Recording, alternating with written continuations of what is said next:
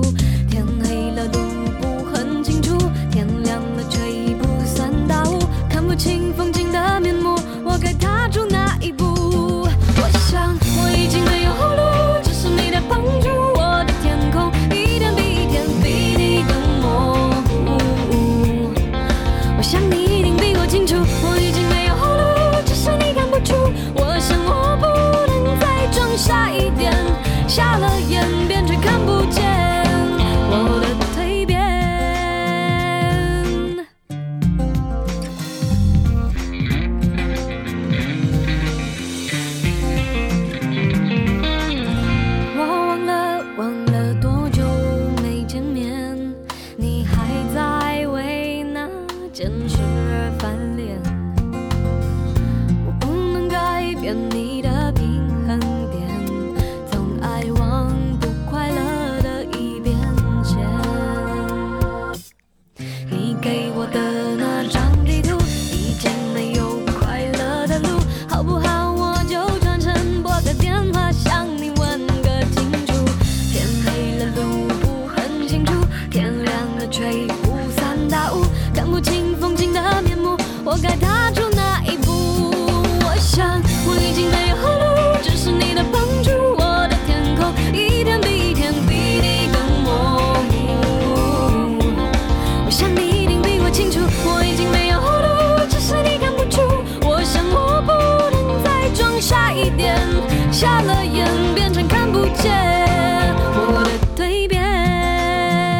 收听九八新闻台每周晚上八点播出的吕秋远时间，我是吕秋远哦。那么现在还在农历的农历十五刚过，七月二十。我跟你讲，气话哈，特别标这个日期一定是有意义的，因为他在告诉我们，呃，民俗月还有十天啊。那这十天呢，有些人称之为所谓的鬼月哦。那么很多的传说当然都会出现。我前两天还在脸书上看过一个一个一个所谓的不知道是不是真实的，他说哦，他们他们公司在普渡，然后普渡的时候啊，就就他说他平常就看得到，所以看到普渡呢，虽然上外面空无一人，但实际上人山鬼山鬼海，然后万头钻洞，然后呢，他就在那边看着，以后他觉得头晕，就想进去。进去的时候，突然有一个呃声音问他说：“请问可以给我一杯水吗？因为我们普渡都用酒。”嗯，然后，然后他就说：“我我的小朋友想喝水。”他就说：“哎呀，真的啊！”就进去倒杯水给他，然后就放着，然后然后他就觉得母爱真伟大，连过世都要想着这件事。好，这个都是典型的，我们讲说呃很多的故事哦，我们讲故事哦，这是故事，因为没有人能认证是真的。这些所谓的故事，大部分都要传达一些所谓的价值。那么这个故事呢，其实有些我们讲说不纯然是所谓的鬼故事，它可能是我们平常常说的都市传说。那英文我们讲叫 urban legend。urban legend 呢，它在世界各国都有啊，日本的也很多啊。日本那个裂嘴女，各位有没有印象？就嘴巴那裂的很大，然后戴个口罩，口罩现在戴口罩，然后就会摘下来，然后问你一些问题之类的。这些世界各国的都市传说都有，那台湾当然也有。那么台湾自己的文化脉络长出了很多的都市传说。那么我们大家当然在网络上都可以找哦。不过有一本书，我跟各位讲，今天我们要讲书，我们今天不讲法律哦。有一本书呢，这本书我个人非常的喜欢，原因是因为这本书好厚啊。但是厚当然不是我喜欢的原因，都厚我根本不会去翻，是吧？这本书呢叫做《台湾都市传说百科》，可以再加个全书更好，好代表权威。台湾都市传说百科。那我们身为主持人，常常都会收到一些书嘛。我们刚一来就跟来宾讲，现在还没轮到来宾讲话，先让我啰嗦一下，等下就轮不到我讲了。呃，我我我就跟来宾讲，我说哦，这本书啊，摆在书店里不打折我都会买，因为太有趣了。什么叫太有趣呢？从此之后不必 Google，直接你看到哪一个人家跟你讲说，哎，你有没有听过那个人头语啊？人面鱼啦。有没有听过那个人面鱼啊？哦，那个玫瑰之夜，各位年轻的听众朋友不知道什么叫玫瑰之夜，对不对？没有关系，回去看一下呃 YouTube 油管哈，里面有很多人面鱼的介绍。那基本上呢，这本书它讲了非常非常多台湾的都市传说，也非常适合在民俗月的时候阅读哦。那么虽然很厚，但是内容非常的精彩，还搭配了很多的图文啊。那么这本书对于考证民俗，对于所谓的科学的论证，它都有相当多的描述。因为你你也知道嘛，很多写这种东西的都会写的危言耸听的嘛，军中鬼故事啊，就讲的好像真的一样。但事实上不值一驳哈。那么这本书呢，则是认真的考证了每一样的都市传说，大大小小，有些我也没听过，虽然大部分我都听过。我这个人八卦的，所以大部分我都听过，但是很多东西我没有听过。所以呢，这今天我们就邀请到作者，其实作者有三位哦。那么今天来的，我们讲说这本来再讲一次《台湾都市传播百呃传说百科》啊，等一下就可以去买啊，适合六日可以看完。这本书呢有三位作者，三位作者都很年轻哦。我们今天来两位都很年轻。那么我们先介绍有来的，没来的我们就放着了啊啊，不想也要讲一下他啊。但是来的我们先讲，我们介绍第一位是杨海燕，海燕。那第二位呢是谢怡安，怡安，Hello，是那待会我们就请海燕跟怡安来为我们介绍这一本书哦。事实上，嗯，就这两本呃这本书的内容，这三位作者他们是分别针对他们的专长去设计的。我们先问一下哈，呃，海燕你自己为什么会对？因为你自己是呃台北地方译文工作室的创办人嘛，那你自己为什么会对研究这个有兴趣？这要讲到我们当初创办的动机。那创办的动机，就是我很有兴趣。这怎么赚钱我比较俗气，我比较俗气。我们可以放着，先晚点再谈。我们先谈比较理想的部分。好好好，对对对，是。那我们一开始会创立，是因为之前我们有在做一个创作，叫做就是我们工作室的名字叫做台北地方译文。那这个创作呢，是跟日治时期。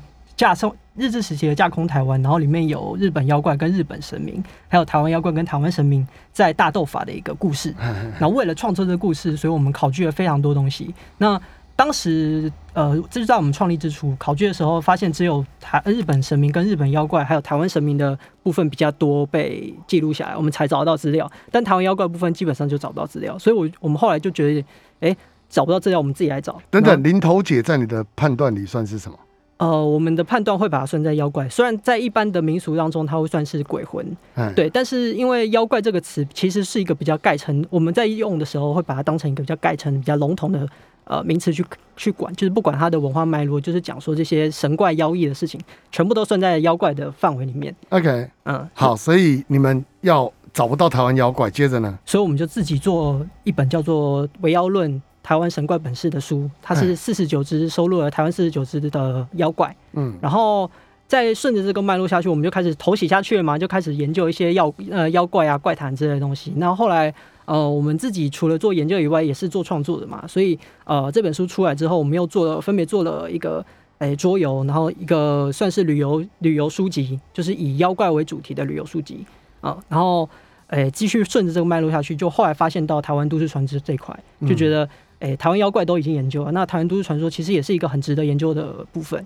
我们后来就把心力放在因为其实一部分是也是我们要开发新的桌游啦。那这个桌游的主题跟台湾都市传说有关系，然后我们后来就自己因为要创作，所以就研究研究了，发现东西值得写，我们就写这本书。这个东西很重要哎。哎，因为我觉得日本的民俗传说里面很多都现在做成线上游戏，嗯，对对对对对，做成小说漫画。那以后如果有需要，就可以跟你们工作室授权，或是说呃，包括动画的制作一起合作。呃，其实我们做这个。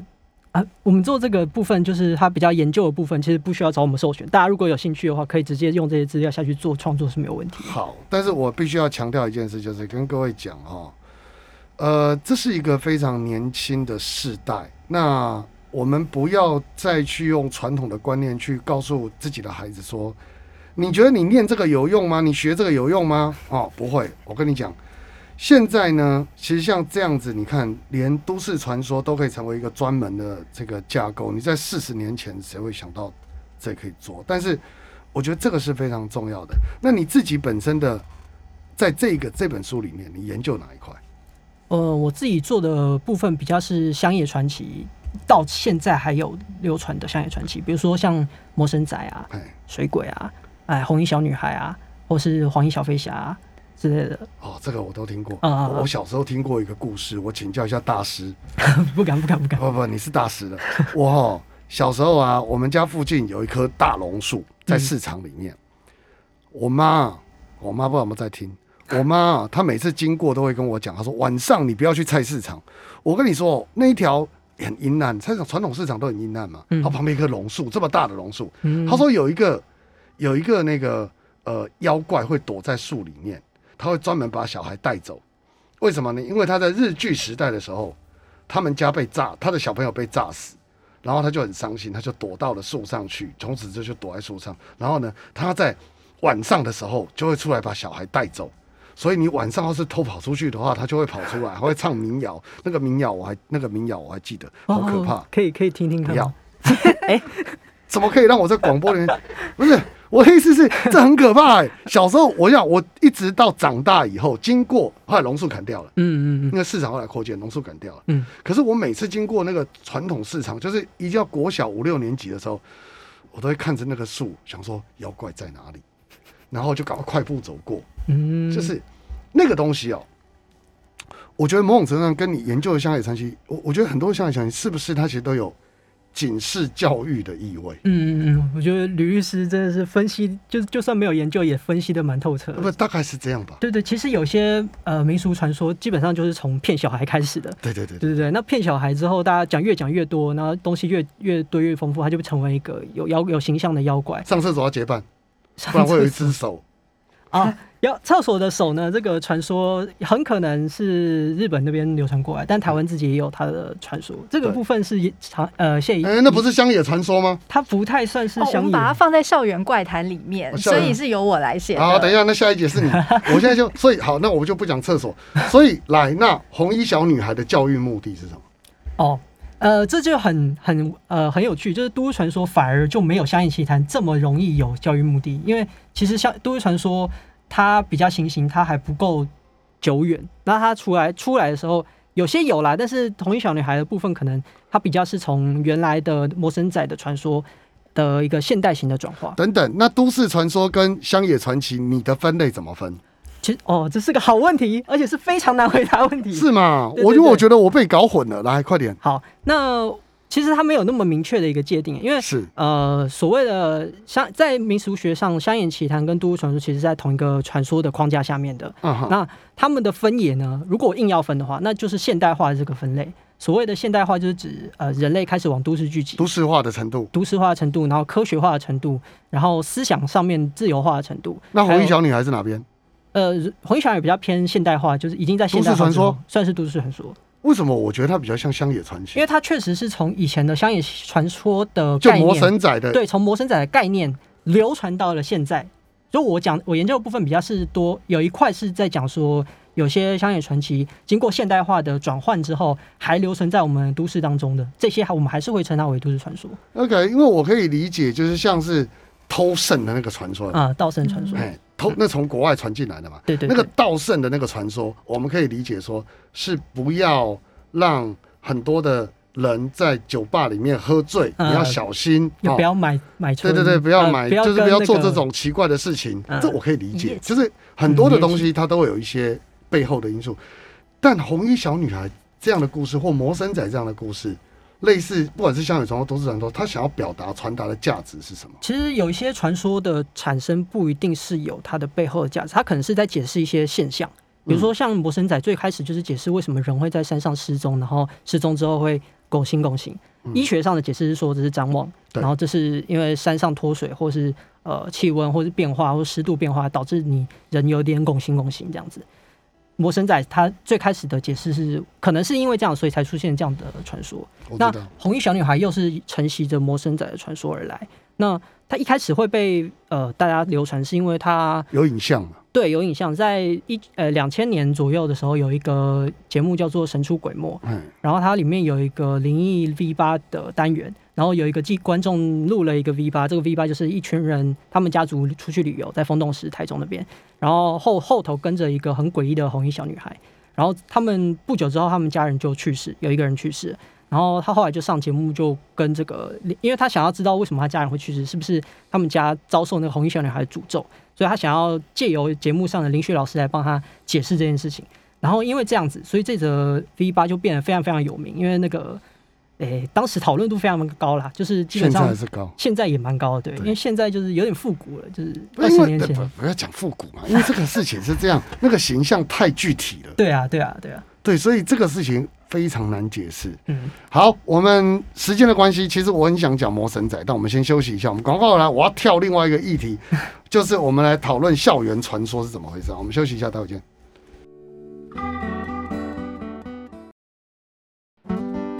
到九八新闻台吕秋远时间，我是吕秋远。那我们今天要来介绍《台湾都市传说百科》这本书。这本书，呃，说真的啦，就是它的呃知识的含量非常的高。那么也有很多民俗学的相关概念，所以如果对于呃一些奇异现象有兴趣的，可以听众朋友可以去了解一下。那我们今天邀请到三位作者，哦、我一直没有介绍第三位阮中宪，还有中宪啊，不要怪我们啊，你没来啊。啊，我们今天邀请到的其实是三位作者的其中两位，一位是杨海燕，海燕；一位是谢怡安，怡安。嗨，那还有一位是阮忠宪呢，阮先生呢，那那个下次有空要来哈，我们会再邀请你。那么，嗯、刚刚海燕跟我们介绍了他负责的两个单元哦。那么主要我们谈的就是都市传说、乡野传奇这一块。那我们现在来问一下怡安哦，怡安你负责哪一块？我负责校园怪谈跟军中鬼话。我们看一下你的背景哦，你中文你是念中文所，你为什么会对这个有兴趣？啊，这个说来也是，就是刚刚海燕有提到说，我们是因为在工作室嘛，然后我原本也在这个台北地方译文工作室里面。嗯我们其实原本研究妖怪的时候，就有提到说，哎，妖怪传说现在已经听不到了。嗯但我们发现一件事情，就是其实都市传说它的功能跟妖怪传说是一样的，但是都市传说我们现在还听得到。如果说传统的妖怪传说其实是诠释过去人们的生活的话，那都市传说触及的就是当代人的心灵。对然后我毕竟也是中文系出身嘛，我对于这种关于人的心灵啊，然后可以解读人心啊之类的这种东西，就本身就很感兴趣。那能不能《山海经》？《山海经》的话对《山海，经》有没有兴趣？我小的时候有一点点兴趣，但我觉得整体来说，《山海经》它主要是那个它的妖怪的形象就是非常的迷人，可是它跟我们现在已经有一点距离。脱节了。对对对对，子不语，有子不语子不语。像子不语啊、聊斋啊之类的这一些，他们都是当那个他们当时人们很喜欢、很流行的鬼故事。嗯，那那你自己挑的这这个领域的原因是什么？原因是因为，就是我发现其实很多的都市传说，它解释下去，我们都可以看到很多现代生活的痕迹。像比如说，呃，现在最之前中原普渡嘛，中原普渡我看到大家都爱拜乖乖，是就是乖乖。然后现在可能比如说，就是各个地方都有放乖乖，哦，这里也有，这里也有放乖乖。是是是，我们迷信，我们迷信。嗯 然后乖乖其实是在电脑进入人们生活之后，它才开始进来的。对，对，所以就是它说明了电脑在我们生活当中是多么多么的亲近，但又多么的不可控制，绿色乖乖可以镇压电脑坏掉、网络坏掉。对好。据说就是使用绿色乖乖，它就可以就是长长久的乖乖。乖乖。可是你还是没告诉我为什么你会选这两块，是他逼你选的吗？哦，你是说校园怪谈跟军中鬼话两对块？校园怪谈的话，是因为那个，就是我之前在正大，然后我们正大有一些知名的校园怪谈。们我们是学长跟学妹啊，是是是，台大也有醉月湖女鬼之类的，就啊是、那个那个那个那个没有我们正大厉害，我们正大的比较强。好，那那个我们两个也是台大的，我也念过台大，我也念过台大啊，对啊，我记得吕律师也有念过台大。好尴尬，对正？大比较有认同感喽。我跟你讲，到台大，我们现在来叙旧好了。到台大哦，那时候在台大念书的时候，我们就是上课然后就走，而且我在法学院，嗯，法学院在徐州路嘛。嗯，哦，那边比较偏僻一点。不是不是，谁跟你偏僻？那边那边那边很热比较闹市，中心，比较对比较市中心台北是学区的边边边啊。对，可是呢，我要讲的是那边校园很小。那研究生，我是研究所嘛，嗯那我那其实就就这样啊。那边你就是去上课，然后就离开，上课就离开。认同感正大不一样，正大我是住宿舍哎、哦，我们就要来谈宿舍了，是不是？正大当年啊，各位听众啊，正大实在是一个很不人性的学校啊，不是我要讲。正大各位如果去过，它山下一大块腹地。等一下，学妹，你去的时候总图到底前面那边是空地还是有一根根柱子？有柱子，。有柱子我跟你讲，以前没有柱子的时候，那边可以骑脚踏车。哦，那边哦，每次到了傍晚的时候，可以坐在那个总图前面那个楼梯，嗯你就看着人家骑脚踏车，然后散步、嗯表演活动。现在那个一根一根柱子好丑啊！不要再骂，校长会生气。但是我要讲的是，我们那时候的时候在自强六社，你写的那个传说啊，你写的那个自强哎宿舍。好嗯，湿水宿舍，哎，湿水宿舍那个故事，其实在我有看嘛，那本书里面他说每个学校都有，嗯，可是我当时，我我看到那一篇，我特别有感，是因为当时我们正大为什么不人性？女生住庄敬，男生住自强。为什么我们正大？我们是正大，我们正大的别称叫做呃，就是校长骑马大学。我们的校长是谁？我们校长是蒋中正。蒋中正骑一匹马在后山，后山要下山的时候，有一匹很大很高大的铜像，然后据说那个马半夜会换脚。好，这我们小时候的故事，这个我有听过。邓学妹，你讲的那个湿水宿舍的故事，我还真的没听过。你要不要跟听众朋友讲一下？哦，好，湿水宿舍的话，其实我在大学的时候，我那个时候就有听学弟跟我讲过，学弟就跟我你们庄敬说，没有吧？呃，他是住自酒，他住自酒，他说是自酒的故事，自强酒社的啊，故事自强六。社也然后呢？然后他就说，就是在他们那个宿舍里面有一间的寝室特别奇怪，就是说那间寝室呢其实只有三张床，是然后为什么呢？因为有一张床被割掉了。是是是。然后那一张床为什么会被割掉呢？是因为曾经有一个乔生，他在长假之前，他不小心死在宿舍里面，原因是他身体本来就不好，然后他发病的时候刚好没有人救他，所以他就死在宿舍的上铺。然后他过世之后呢，因为接下来就是就进入长假嘛，所以呢就没有任何人发现他。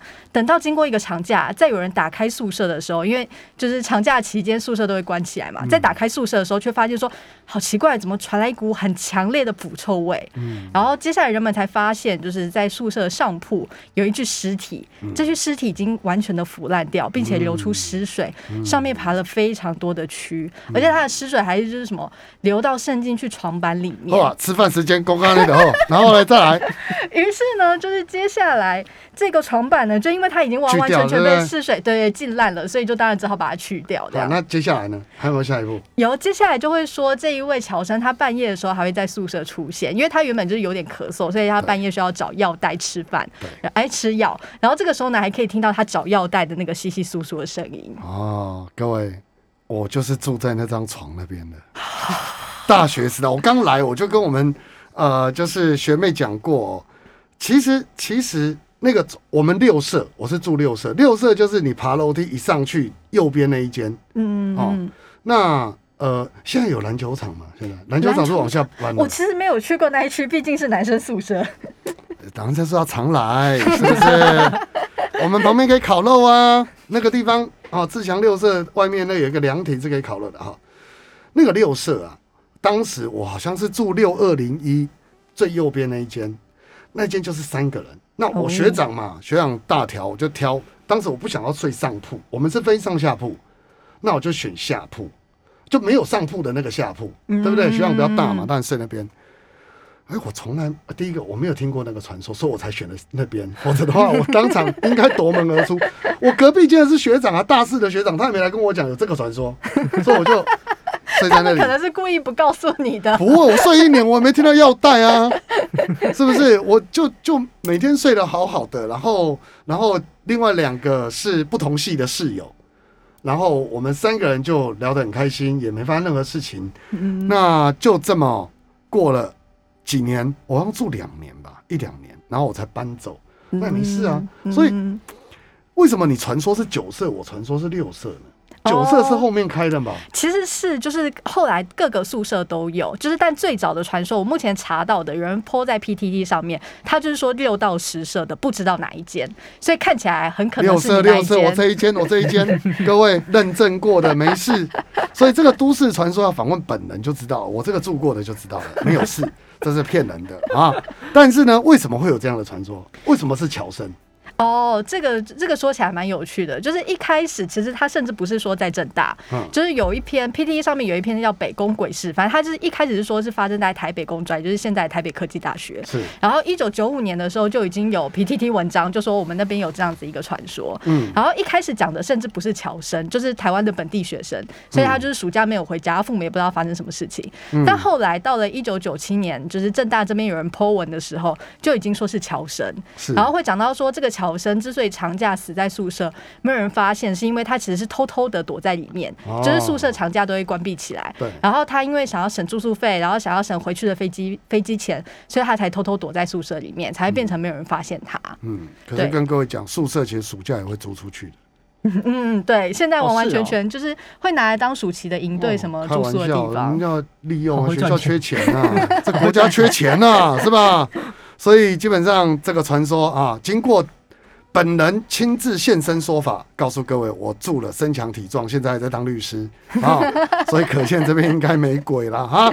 好，那校长骑马呢？你有没有听过这个传说？有。有有，我也是那个时候就听过。那我们家的，那你我有去观察过，他真的没换脚。你也有去观察？有有有，我对这个小时候我对这个就很有兴趣，我去看你有没有换脚。我这边驻足许久，而且你驻足到独孤。很有地利之便，因为是啊就离你，自宿舍很强宿舍。下来就到啦，他铜像就在那里啊。嗯我研究很久没有啊，这个传说怎么回事啊？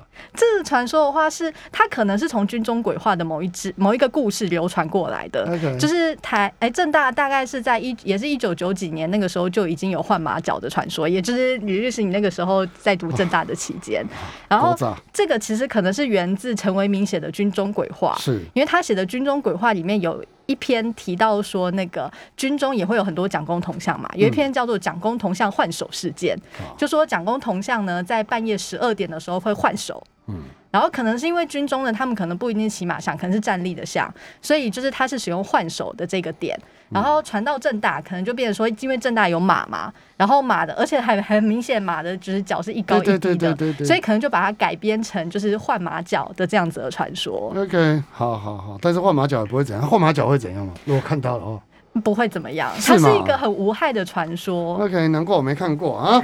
好，时间关系，我们先休息一下，我们赶快来继续聊。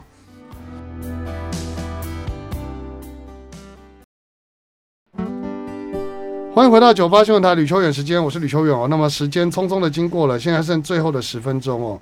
那我们今天介绍的这本书叫做《台湾都市传说百科》，那由杨海燕、海燕、谢怡安、怡安跟阮宗宪，我就不叫他宗宪了，因为他今天没来。方丈为人很小气，所以我就不想介绍他哈。那我们今天邀请海燕跟怡安来跟我们讨论这本书哦，甚至有十分钟哦。其实我我觉得这本书里面他真的讲了非常多东西，不要只听我们讲那么多诡异的东西。我跟各位讲哦，什么红衣小女孩啦，玉山小飞侠，我们刚问气话，气话没听过玉山小飞侠是不是？人面鱼啦，看过鬼话连篇就知道水鬼是什么，摩西娜是什么，日军宝藏、民雄鬼屋，我我跳着讲哦，很多哦，还有郑成功庙、基隆鬼屋，那个这个辛亥隧道、自强隧道、北宜公路、西宁国宅，各位西宁国宅这个就可以讲两集啦，是吧？我觉得我去我去开直播讲这个好了。西宁国宅到底有什么神秘的地方？绝对比我讲法律还要卖座。君悦酒店啊，君悦酒店各位知道吗？就以前凌云大师还有据说在里面弄个符咒啊。然后星光三月台南新天地 KTV 的灵异故事校园怪谈，刚刚讲了啊，台大醉月湖，这个这个这个文化大学，文化大学多了，文化大学太多了啊。然后中心大学的、东海大学的军中鬼话，我想讲完，我现在讲完，我十分钟就过去了，所以我再简单讲，反正太多了，这里面总共有一百个，一百个哦。所以呢，真的各位，明天去书店翻这本书，或者等一下上网博客来就订这本书啊，其他也可以的，不要一定博客来，什么都可以，网络上买书，赶快买这一本，这一本真的不错。但是，我想。我我觉得读者在看这本书的时候，当然他可以满足他一些猎奇的心态。那除了猎奇心态之外，其实你们在写这本书，你们主要希望作者呃，就读者在看看这本书的时候，能够得到一些什么心得？一安你怎么想？我的话是，其实我们在研究都市传说的过程当中，我看到很多我以前怕过的都市传说，像比如说律师你有提到的那个盗圣，就是我小的时候也是有听过，我爸就会跟我说，哎，你要担心哦，去中国肾会被偷。然后我第一次听到的时候，也是觉得说，哦，好可怕哦，就是中国原来是一个这样子的地方。但我后来去研究之后，才发现说，其实盗圣传说它是一开始从美国流传，就是从欧洲流传到美国，然后美国之后再流传到台湾。然后原本它指的是就是那些商务客，他们去到纽约一夜情之后，就是肾会被偷。但是到台湾之后，却会变成说是大家认为去中国肾会被偷，所以它的意义其实有产生改变的。然后我这个时候就来分析我小时候到底为什么会怕。怕那个传说，我发现我怕的重点可能不只是肾会被偷，我其实是很怕中国，因为。那个时候可能，比如说两千年代，其实大家会觉得说中国是一个很容易发生窃盗案，然后大家卫生都很不好，对对对对对。然后我又是就是我那个时候有有一阵子去中国自己一个人，然后我又是一个女孩子，所以这样的情况之下，我其实很容易会感到非常不安。这种时候我就很容易想到我爸告诉过我那个肾会被偷的传说。是，所以其实你在写这本书的时候，某种程度上是在克服自己小时候。呃，对于这些所谓传说的恐惧，而希望能够借由厘清事实之后。让自己比较安心。我觉得是因为传说这些传说其实都是大家都在传的东西，然后大家都在传，那就表示大家都相信它。嗯，然后这个相信呢，其实是没有，就是它背后其实是没有事实根据的。大家只是听到这个故事之后，就觉得好像是真的，然后就很想要传播它，想要把它告诉别人。嗯，但是其实并不是所有故事大家都会想要把它告诉别人，只有某些特定的故事，它触及了人们可以说某种蛮深刻的焦虑或者是恐惧，大家。才会想要把它传播出去。对，民俗都是这样。那海燕你怎么看？你自己觉得呢？诶，其实我觉得盖亚帮我们写一个评论，我觉得说的蛮好。就是呃，他说研究都市传说其实不是在于把这个都市传说说它有多假多假，哪边是假哪边是假的。重点是在于为什么会让人家想要流传这则都市传说讲出去，就是理解一则传说背后人心的轨迹。是，嗯，就是理解人。呃，因因因为一则传说能够被传流传，就是像刚刚怡安讲的，就是它触及了人比较在乎的地方，或者恐惧的地方，或是关怀的地方。所以理解这个东西，对我们来说，其实对于呃理解我们自身也是很有帮助。那我举个例子，晚上在晚上不能剪指甲，嗯，这个传说跟跟恐惧有什么关系？哦，这个因为他在日治时期，这其实这个传说很很久远啊，它是从日治时期就有一对一系列流变。那总之我讲一个比较简单，就是到最近，呃，它的呃，他比较关注的点是说，就是你在晚上剪指甲，你的父母会折寿。嗯，那大家害怕这父母会因为怎么样？因为你剪这个东西，我为什么到底晚上不能剪指甲？我我要用父母不能折寿这件事来惩罚你，没有错。嗯，但为什么晚上不能剪指甲？我的动机是？哦，我先我那我分两块讲好，就是为什么大家会流传，是因为大家害怕这件事情，就是大家都对自己的父母很有关怀嘛，对对对，一定会把这件事讲出去。那为什么这个传说会变成现在这个样子？它跟这个其实是中线研究的部分，但我就稍微去讲一下。就是我记得是在日治时期有一个传说，是说，呃，他们站夜哨的时候，那个站夜哨的日文叫做夜爪，有之没有之没对。然后这个站夜哨很容易就看不到父母离去，因为你是在晚上站夜哨，又很容易发生事情。然后所以这两件事就被连在一起。哦，对。然后因为有之没夜爪又可以翻直接翻译成在夜里剪指甲。嗯就是它本来不是那个意思，但是因为日文的转译，所以变成了现在这个意思。然后可能是在日治时代传入台湾，因为台湾人原本不剪指甲的，嗯。然后可是那个时候开始重视公共卫生，对，而且以前剪指甲其实是真的是蛮危险，因为它并没有指甲刀嘛，它是用用剪刀或可能者是用刀这样子。或是用刀在削。所以科学解释就是在晚上剪指甲本身就是一件危险的事情，因为你可能一剪你的手就会晚上可能灯光不好嘛，以前的照明又不像我们现在这个样子，可能一剪手就是手就会受伤。嗯，而且以前日治时期以前台湾人是不剪指甲的，就是呃日本人还说这个台湾人的卫生习惯很差，因为那他们还有画画一张图，就是那个手的指甲都全部剪在一起这样，哎呦，好然后他们进来才把这个卫生习惯带进来。好的，今天其实我们大概可以聊两个小时啊，但是今天还是谢谢海燕跟怡安带给我们所有听众朋友这么精彩的一个小时。那我们希望海燕跟怡安，呃，反正我们目标是卖两万本嘛，希望希望两万。所以各位，我们接下来我们再来，下次再来继续聊这个节目，说不定我们有机会变成什么关键时刻之类的那种方式。好，谢谢各位听众朋友收听，我是李修伟，我们下周见，拜拜。拜拜，谢谢大家。